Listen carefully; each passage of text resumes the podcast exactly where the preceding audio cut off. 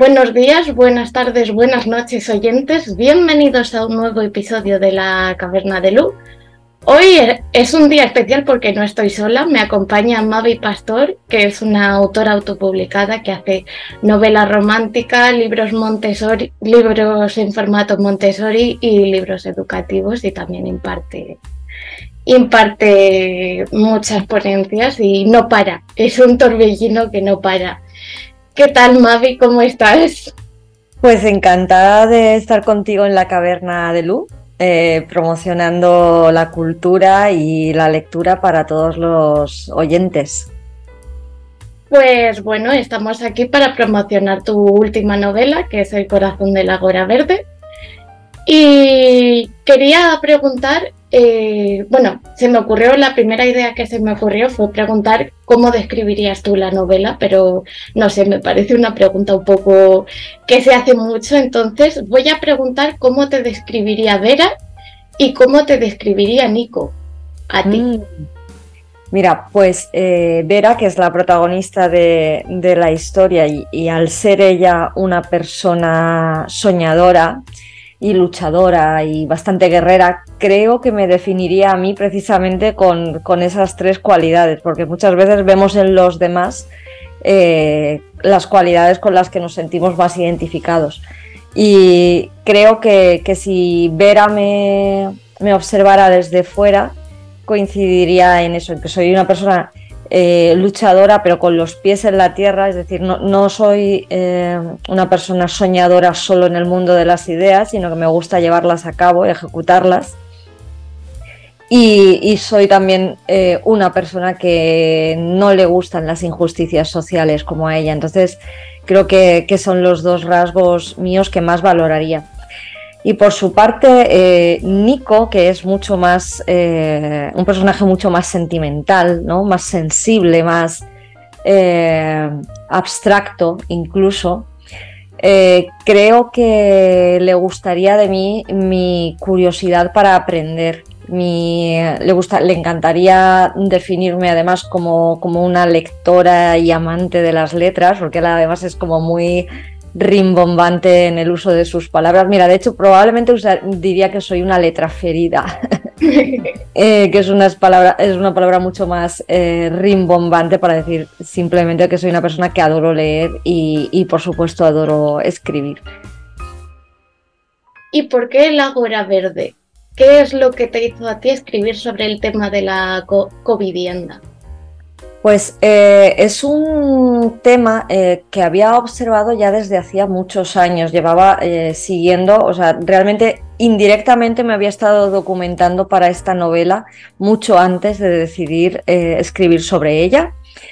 Y me parecía muy positivo mostrar que hay otras formas de vivir y que no siempre tienen por qué eh, ser los modelos que conocemos los únicos de, llevar a cabo nuestras vidas, ¿no? Parece que eh, eh, es la historia de siempre. Necesitamos referentes de que las cosas se pueden hacer de otra manera para poder hacerlos, ¿no? Del mismo modo que necesitamos referentes femeninos en el mundo de la astronomía para saber que, bueno, que las mujeres también podemos ser eh, astronautas o que podemos mm, eh, trabajar en carreras científicas, etcétera, pues en, este caso me parece eh, y me parece similar que mm, las ciudades tal y como las conocemos hoy no son la única forma en las que se pueden crear. Y, sobre todo me motivaba mucho el tema de hacer una ciudad más humana, que mm, parece que cuando miramos hacia el futuro vemos ciudades cada vez invadidas por las máquinas, eh, más llenas de prisas y más llenas de elementos artificiales que, no se corresponden con la humanización que necesitamos de los espacios. ¿Y crees que sería viable en España, teniendo en cuenta que has escrito sobre esto y demás, ¿crees que sería viable en España el modelo de la covivienda? Ya existe, ya existe. Desde hace años hay, de hecho hay estudios de, arquitectura que son especialistas en, diseñar espacios de covivienda.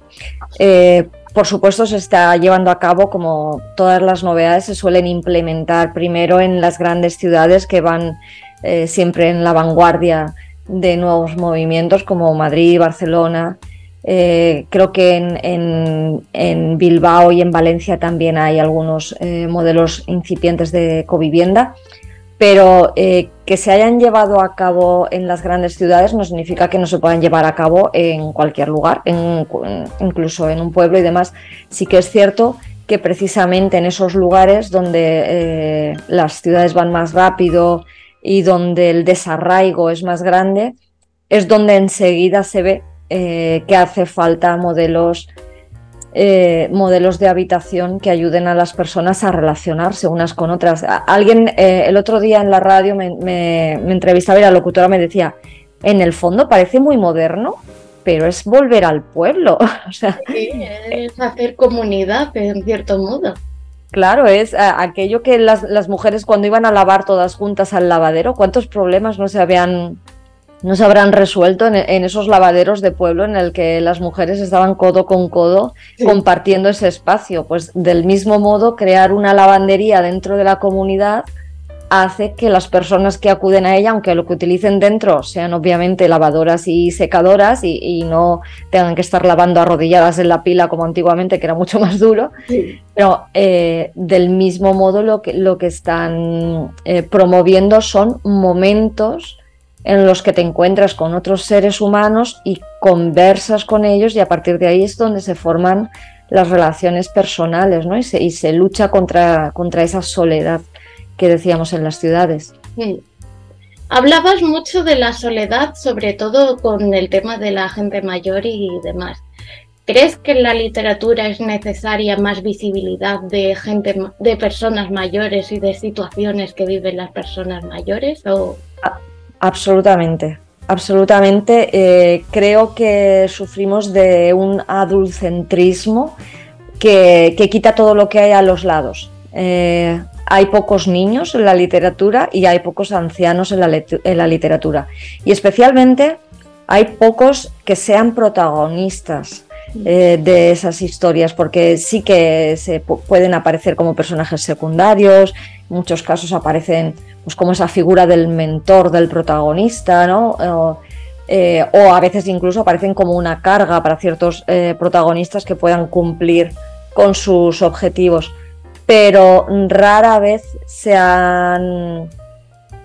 se, incluyen eh, estas personas de la tercera edad como protagonistas de historias, lo cual es absolutamente injusto porque es como decirles que no tienen nada nuevo que vivir, que no van a vivir eh, más experiencias interesantes en los años que les quedan, eh, cuando además cada vez eh, la, la esperanza de vida se alarga más y no solo se alarga más, sino que la calidad de vida en los últimos años de vida en España eh, permite a estas personas llevar vidas absolutamente activas y llenas de, novedades y de nuevos retos. Hmm.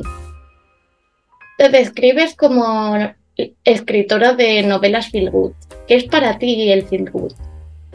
Pues eh, para mí eh, son novelas que te hacen sentir bien, resumiendo muchísimo. Son novelas eh, en las que los conflictos eh, no son muy intensos y sin embargo la trama es capaz eh, de avanzar, en la que la actitud de los personajes los unos hacia los otros es de cooperación, más allá de que puedan tener sus diferencias de opiniones, etcétera, etcétera, sus reacciones no son violentas. y son novelas en las que se deja de un lado el dramatismo para ver la cara amable de la vida y en las que además eh, podemos exaltar eh, pequeños momentos de felicidad que tenemos en nuestro día a día, pequeños momentos cotidianos, eh, que además suelen estar siempre muy relacionados con el hecho de tener nuestros sentidos abiertos, con el hecho de ser capaces de percibir cosas que, como decíamos antes, con las prisas de, de este siglo XXI, eh, dejamos un poco de lado. A mí lo que más me gusta de tu escritura es que es como que da, da abrazos, te deja el corazón calentito. Lo noté, lo noté igual con Amor tras los 40, que es con la novela que te empecé a conocer y empecé a seguirte. Y la verdad es que me fascina porque es como que te deja súper el corazón calentito y ese tipo de cosas. Y hablando de Amor tras los 40, eh, ¿qué diferencias ves de Amor tras los 40 a El, corazón de la Gora Verde? Eh, la primera es que son. Eh, Amor tras los 40 es una historia de crecimiento personal individual. Es, es, la protagonista, es Irene, la que va moviendo toda la historia. Al estar narrada en primera persona, eh, es ella la que sufre el mayor arco evolutivo de toda la novela, a pesar de que hay otros eh, personajes que también eh, sufren cambios a lo largo de, la novela, como por ejemplo Diego, también tiene un cambio muy interesante, su jefe. Pero, pero es Irene con, esta vida que, que, comienza de cero al regresar emigrada de Londres con la niña y tener que rehacer todo por completo. Es ella la que tiene que ir creciendo y evolucionando a lo largo de la historia. Eh, por lo tanto, mm, en, contraposición en, El corazón del Ágora Verde, enseguida me di cuenta que al tratarse de una historia sobre la soledad quería enfocarla desde puntos de vista muy diversos y que además necesitaba reflejar las vidas de mucha gente. Lo hace a través de las voces de tres, de tres narradores, ¿no? de, Vera, de Nico y Bienve, eh, una anciana adorable a la que le tengo muchísimo cariño. Em, pero no solo recoge la vida y, cómo cambia la vida de estas personas, sino que hay muchos otros personajes secundarios que, que, dan vida a esta comunidad hasta el punto de que ves eh, un reflejo real de la sociedad y mucho, a, muchos, a muchos de ellos, eh, esta nueva forma de vivir en, comunidad les impacta eh, de forma positiva en, sus vidas y en sus soledades anteriores. Mm, y ahora también estás creando relatos cada mes. Eh, mm. ¿Sigues algún proceso de escritura o cómo ideas todo el proceso de subir un relato cada mes con la temática y demás? Bueno, eh, tengo eh, como punto de partida el, reto consistía precisamente, como dices, en escribir un relato al mes durante los 12 meses de 2023, comenzando en enero. Y el punto de partida era que cada mes iba a llevar en. Eh, cada mes iba a aparecer en el título del relato. Mm. De forma que eh, quería que fueran relatos muy estacionales, muy relacionados con el momento en el que son publicados. Eh, por, lo, por, lo, tanto, ese es como mi primer disparador creativo, ¿no? Ese parto del título para crear qué pasa en relación a ese título inspirado en el mes. Eh, durante el mes anterior voy cociendo un poco la historia, voy, pensando sobre todo o qué tipo de personajes o qué tipo de ambientación van a ser las que me van a mover la historia y a partir de ahí la voy creciendo, mm, digamos, en mi cabeza. Pero eh, son, al ser relatos tan cortos, porque se leen en 10-15 minutos, eh, el proceso de escritura es mucho más breve y los acontecimientos también son, eh, son mucho más intensos porque tienen que estar comprimidos en, el espacio textual que tengo para desarrollarlos. Con lo cual el proceso de escritura también es, es, mucho más intenso.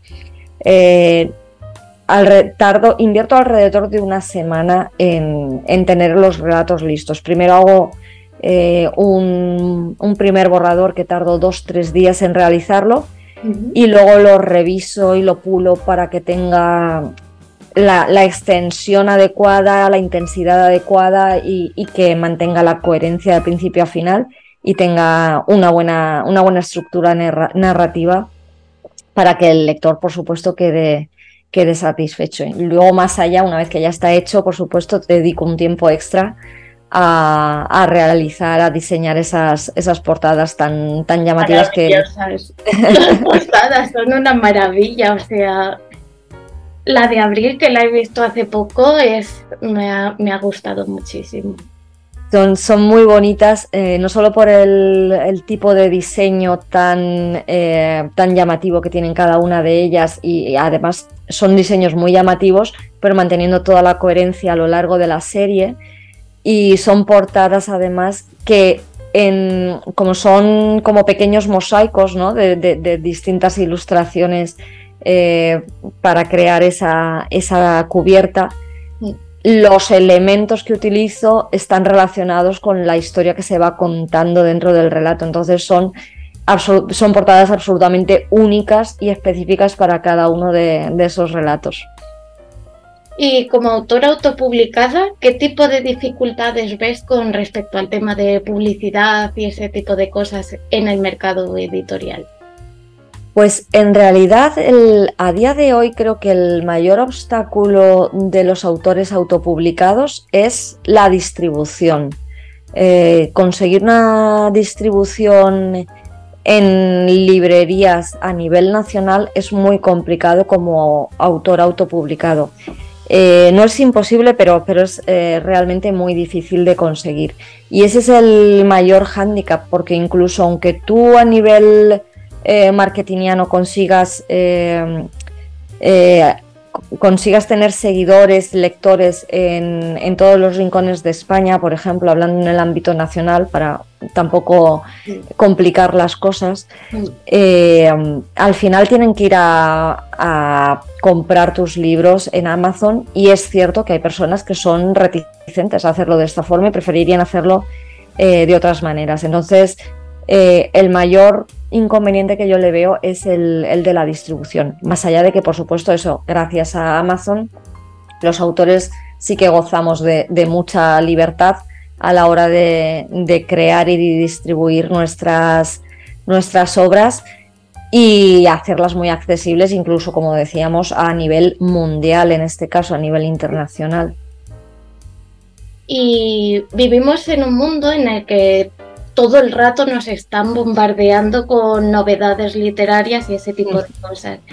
Eh, ¿Crees que en algún momento el mercado editorial eh, puede estallar o puede haber una crisis de que ya no se sepa qué hacer? ¿Y qué dificultad le ves con respecto a los autores autopublicados?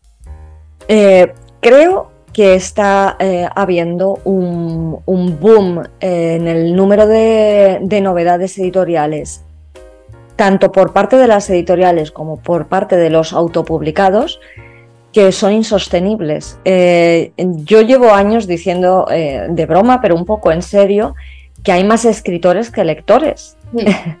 Porque además España no es un país que tenga unos hábitos lectores muy arraigados. Y de hecho, eh, cuando converso con lectores en ferias y demás, eh, la mayoría dicen, yo es que antes leía mucho más, pero ahora, por ejemplo, me pongo más la televisión o desconecto un rato con el móvil y demás. Entonces, la literatura a día de hoy tiene un competidor eh, voraz que no ha tenido jamás. Eh, es, solo es comparable a la competencia que le hizo la, televisión con su aparición pero aún así va mucho más allá, porque mm, los, escritores competimos con, televisión, con plataformas de streaming, con internet en todos los sentidos más amplios. Eh, por tanto, la gente cada vez lee menos. Y si los autores y las editoriales cada vez publican más y con más frecuencia, lo que sucede es que la vida útil de cada libro eh, es más corta. Eh, esto, por ejemplo, a las eh, editoriales no les preocupa tanto porque el trabajo de crear eh, un libro, para crear un libro de calidad, puede tardar entre un año, dos, dependiendo de la persona, e incluso mucho más, ¿no? Depende de la documentación que sea necesaria, etcétera, etcétera pero para crear una historia madura y con, y con calidad. Estoy hablando de novelas de largo formato, obviamente relatos, eh, como he dicho antes, se pueden hacer en menor tiempo. Pero eh, como las, tanto las editoriales como los propios autopublicados por exigencias del mercado están reduciendo esos, esos plazos, eh, lo que sucede es que se está saturando el mercado de libros, que cada vez eh, pueden llegar a tener menos calidad, pero es que además cada vez eh, son leídos por menos personas, con lo cual el trabajo de meses de creación, eh, que son absorbidos únicamente por el escritor, no por la cadena editorial, mm. no están recompensados. Con lo cual yo sí que haría un llamamiento general, no me va a hacer caso nadie, ¿vale? No tengo autoridad para hacerlo.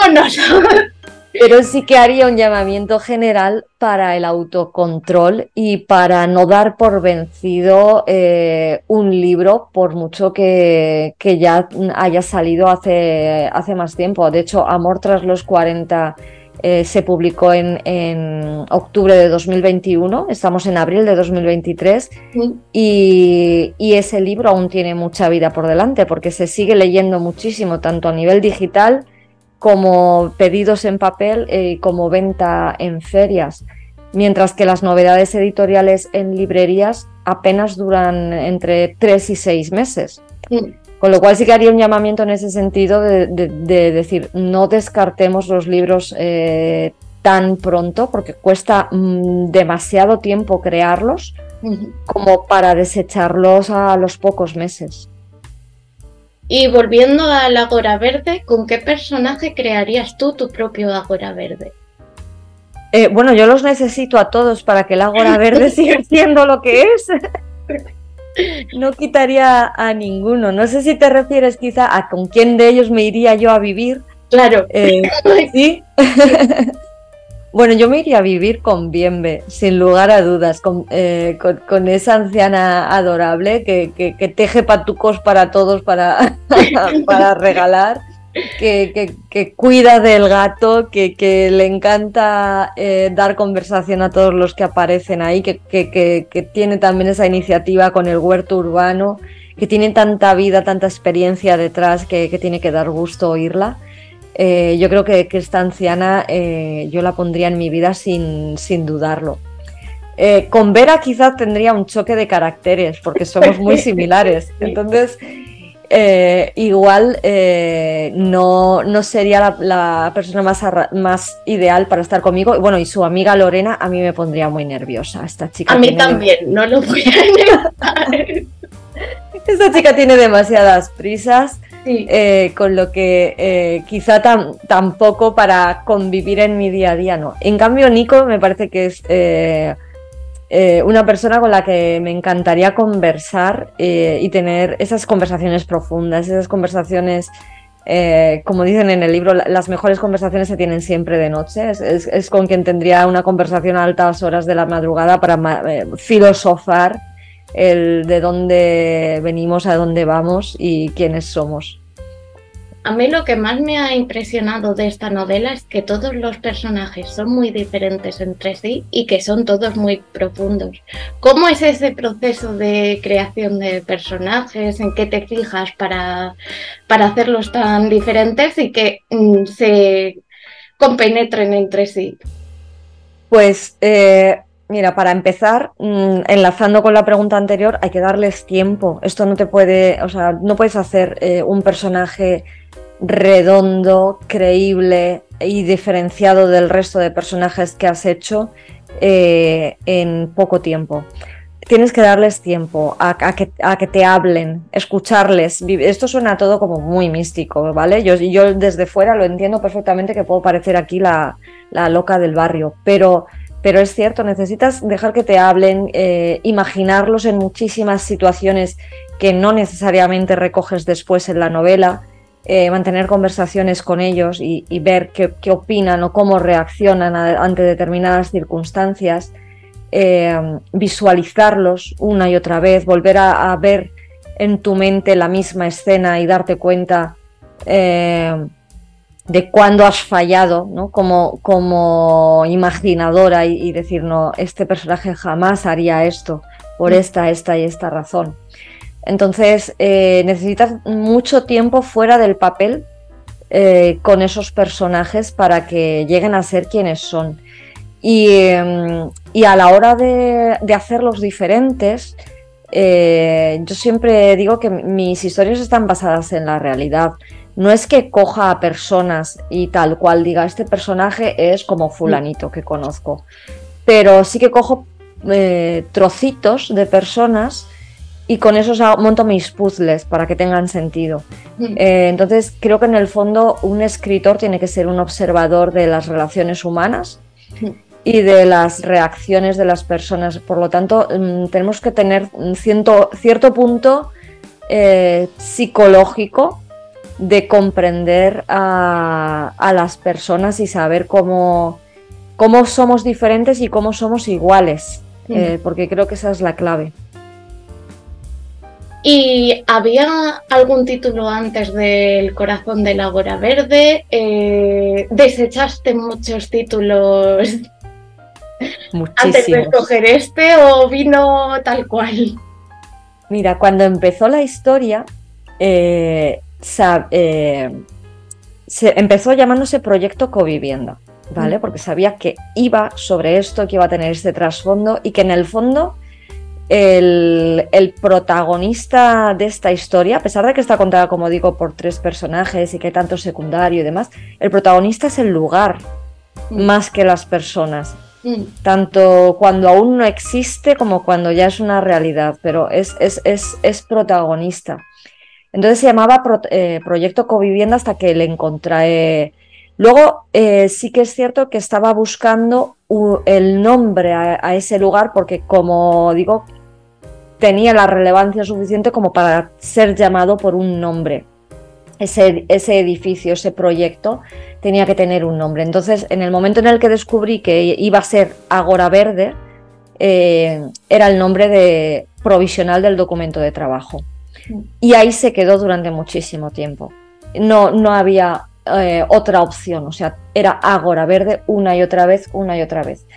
Eh, conforme fui escribiendo la historia y en, los en las últimas páginas, es cuando realmente me di cuenta de que tenía que llamarse El corazón de la Agora Verde, porque es una historia en la que hay muchísimo amor y también tenía, que, tenía amor en muchos sentidos, materno-filial, eh, de amistad eh, de amigas de, y amigos, eh, relaciones amorosas. Entonces me parecía muy importante que la que el, amor de forma directa o indirecta estuviera también recogido en, el título. Y, por conversaciones en los personajes, sin hacer spoiler a nadie, tenía que ser el corazón de la Agora Verde.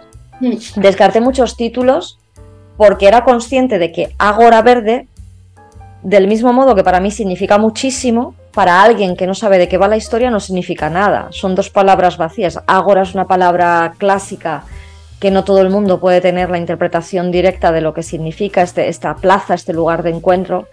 Y, verde, eh, pues para mucha gente es un color y ya está. En este caso, en el Ágora Verde sí que tenía eh, sentido que fuera un Ágora, un lugar de encuentro verde, eh, por el tema ecológico, sostenible y demás.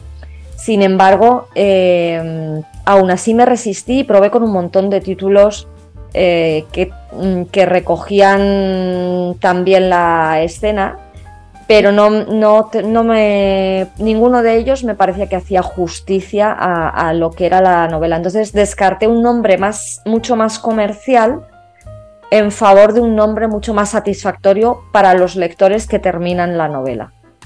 Y bueno, es una apuesta arriesgada porque obviamente el título es una herramienta de marketing muy potente pero decidí sacrificarla eh, en pos de la satisfacción lectora que da cuando terminas la novela y ves cómo ese nombre es que no podía ser otro. Y para terminar, eh, ¿con qué tres palabras describirías el corazón de la Gora Verde? ¿Con qué tres palabras describiría qué, perdón? El corazón de la Gora Verde. Ah, todo, toda la novela. Mm. Aquí un juego muy tramposo por mi parte sería corazón agora verde. Pero, no, voy a hacer, no, voy a, hacer trampas. Eh, yo diría que es eh, una historia eh, dulce, porque es muy dulce. Estoy social, porque la temática social tiene mucha relevancia. Y mm, diría que es coral, porque como digo, es, una, es, una, es la historia de muchas personas, no de solo una. Creo que me quedaría con esas tres palabras. Bueno, pues ha sido un placer hacerte esta entrevista y conocerte un poquito más. Y ya sabéis, oyentes, que si queréis encontrar los libros de Mavi los podéis encontrar por Amazon.